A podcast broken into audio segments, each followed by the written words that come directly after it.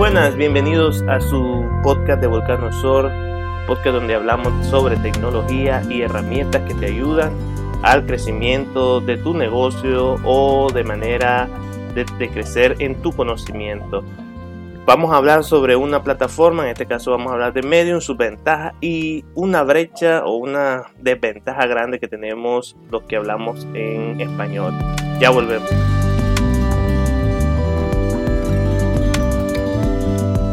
Muy bien, en la búsqueda que hemos estado realizando o, más bien buscando plataformas que ayuden a las personas eh, que tienen emprendimiento o están iniciando una idea de negocio, eh, nos encontramos con diferentes plataformas y buscamos también las plataformas de publicación de contenido. Sabemos que hay muchas plataformas, pero en esta ocasión vamos a hablar de una en específico. En este caso vamos a hablar sobre Medium, una plataforma para los generadores de contenido o aquellos que les apasiona escribir, hacer poemas, o sea, personas que les encantan contar una historia, contar em, sobre lo que les apasiona, eh, sobre su trabajo, sobre inspiración, bueno, ya me entienden. Cuando empezamos a analizar pues muchas opciones ofrecidas, ¿verdad? Encontramos Medium, como ya habíamos hablado, y esta plataforma eh, queremos hablar para sacar el máximo provecho para la buena difusión del mensaje que, queramos transmitir. Lo primero que podemos ver es como, podría decirlo, como una brecha o un muro de retención eh, en su plataforma, porque para, la, para los que hablamos español tuvo que ser quitada, cambiaron el foco de la plataforma de Medium en español.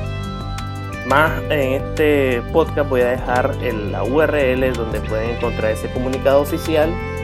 Pero, bueno, como cabe mencionar que eh, la plataforma en español ya no está disponible, solo está la versión en inglés. Pero hablemos un poco de historia sobre la comunidad en español. Cuando mencionamos de la comunidad de habla español, en este caso la plataforma de Medium en español, hace unos años estaba en un alto crecimiento, su curva de crecimiento era exponencial. Pero bueno, en el 2017 que fue dado el, anuncio por parte de Medium en español, podemos ver que lastimosamente iban a dejar de curar el contenido. ¿Y de qué trata el, curamiento del contenido? O sea, qué significa eso? Bueno, Medium hacía una curación del contenido en español, que es una técnica que consiste en realizar una búsqueda, recopilación y filtración de toda una selección de información más relevante y de contenido de valor para difundirlo. Y lo difundían no solo en Medium en español, sino que también en sus otras redes como eh, la página de Medium en inglés, en sus redes sociales de Twitter y de Facebook. Pero al dejar de curar el contenido de la plataforma en español, prácticamente el contenido no iba a tener el alcance como en años anteriores. Y es por eso que, como puse ahí, para los que hablamos en español, fue como una brecha, fue como una barrera. Las publicaciones en español no alcanzarían, o sea, no se impulsarían en las redes sociales oficiales de Medium y a toda su comunidad de habla inglesa porque, eh, o sea, en inglés, su público es eh, gente que habla y lee en, en inglés, perdón. Y es por eso que en esta ocasión queremos ver si todo está perdido. Pero aquí les dejo el mensaje, no todo está perdido. ¿Por qué? Bueno, vamos a ver. Algo que debemos de tomar muy en cuenta es que si queremos utilizar esta plataforma, o sea, si queremos utilizar Medium para ya sea difundir un mensaje darnos a conocer, ponerlo como parte de nuestra estrategia de difusión de contenido, cambiar nuestro contenido y escribirlo en inglés. Las ventajas de medio, bueno, te podría decir que es su, fácil manejo, es muy fácil de utilizar, una plataforma eh, lo más intuitiva y limpia sobre todo para escribir un contenido que quieras mostrar. También otra ventaja es su audiencia, o sea, la mayoría de las personas o la gente que está siguiendo Medium son audiencias que, que le interesan los temas de contenido de valor y por lo general estas personas están leyendo contenido, están leyendo todo lo que las personas que escriben en Medium están publicando. No están distraídas, no están viendo memes, no están viendo publicidad, sino que están concentradas en información que les resulte útil para X o Y motivos que ellos crean convenientes. Es por eso que el alcance de Medium es, algo muy importante. La, una, una también, otra parte que, que, podemos hablar es también sobre sus desventajas. Bueno, la desventaja ya hablamos en el caso de, de, Latinoamérica o los que hablan en español, porque también Medium tenía un gran público de la madre patria, de España. Entonces, en ese, en ese público también hubo una pérdida porque muchos dejaron de escribir. No estoy diciendo que no se puede escribir en español, sí se puede, pero no va a tener el, el alcance que, que mi contenido sea difundido en todas las plataformas de Medium. Y sobre esa brecha que había hablado del contenido en español, podemos tomar algunos tics y esos tics se los voy a dejar aquí plasmados. Número uno, si es posible tener o una contraparte que pueda generar contenido en inglés o traduzca ese contenido. A la gente le gusta le, que cuenten historias de, de cultura, de que son típicas, cosas que son nacionales.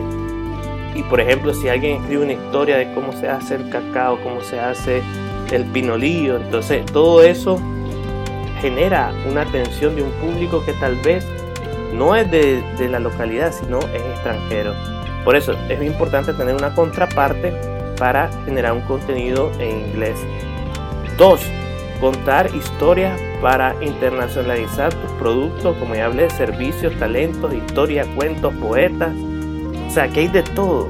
Y es lo que Medium te puede ayudar a catapultar, ya sea tu marca, tu negocio, tu, tu propio emprendimiento tu perfil, o sea, tu marca que eres tú, o sea, puede ser un, artista, puede ser un, escritor, o sea, tantas cosas que puedes publicar en Medium para darte a conocer con contenidos de valor y propósito, claro está. Número 3. Siempre vincula tu contenido de Medium a tu página web, ya que es importante traer, no solo eh, hablando de tráfico, sino que también generar una marca personal Recordemos que las páginas web son marcas personales de cada emprendedor. Bien, ya para ir cerrando en este podcast de todo lo que he hablado sobre Medium, la comunidad de, habla español se vio afectada, claro que sí, eh, con la noticia de que Medium en español ya no iba a estar filtrando los mensajes, ya no iba a estar curando los mensajes para agarrar los contenidos de valor y repartirlo en sus redes y de esta forma ampliar tu mercado, tus oyentes, tus seguidores. Pero si quieres alcanzar parte de la audiencia de habla inglesa o habla inglés como parte de tu estrategia de contenido, creo que deberías de, tomar en cuenta esta plataforma de medio. Sugerimos que trabajes la estructura, o sea, tener una estructura bien eh, organizada y sobre todo el plan de publicación del mismo, porque si vas a empezar a publicar en medio, es necesario que tengas una constante y analizar cada post, sobre todo los movimientos del mismo.